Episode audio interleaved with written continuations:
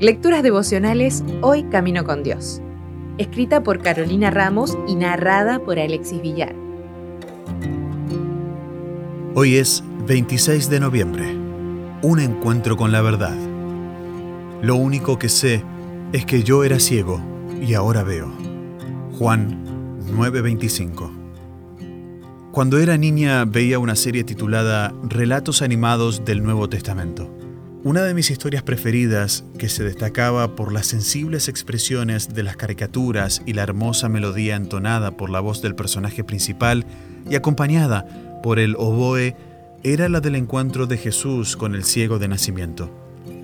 Al verlo, los discípulos, en vez de preguntarle cómo podían ayudarlo, preguntaron quién había pecado, si él o sus padres.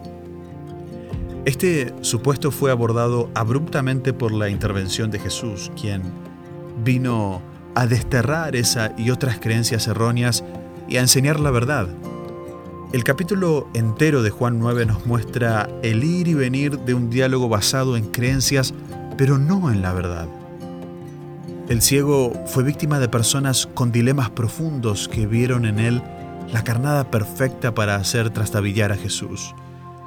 Pero había algo más importante que demostrar. Jesús hizo su parte al sanar. El hombre hizo la suya al obedecer.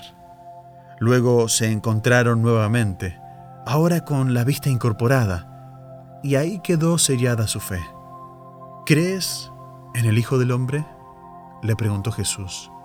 Y el hombre declaró, Creo, Señor esto lo leemos en el deseado de todas las gentes. En la obra de la redención no hay compulsión. No se emplea ninguna fuerza exterior. Bajo la influencia del Espíritu de Dios, el hombre es dejado libre para elegir a quién ha de servir.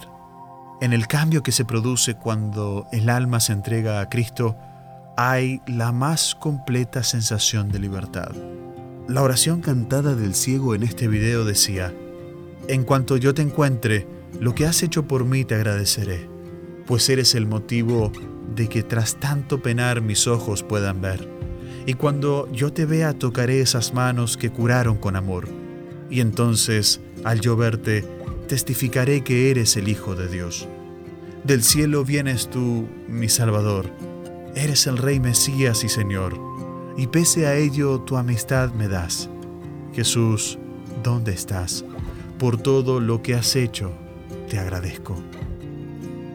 Dicha oración forma parte de la imaginación del autor, pero bien podría haber sido esa y bien puede ser la nuestra también. Ojalá podamos decir con el ciego hoy, lo único que sé es que yo era ciego y ahora veo. Y ahora soy libre, libre de verdad y en la verdad. Si desea obtener más materiales como este, ingrese a editorialaces.com.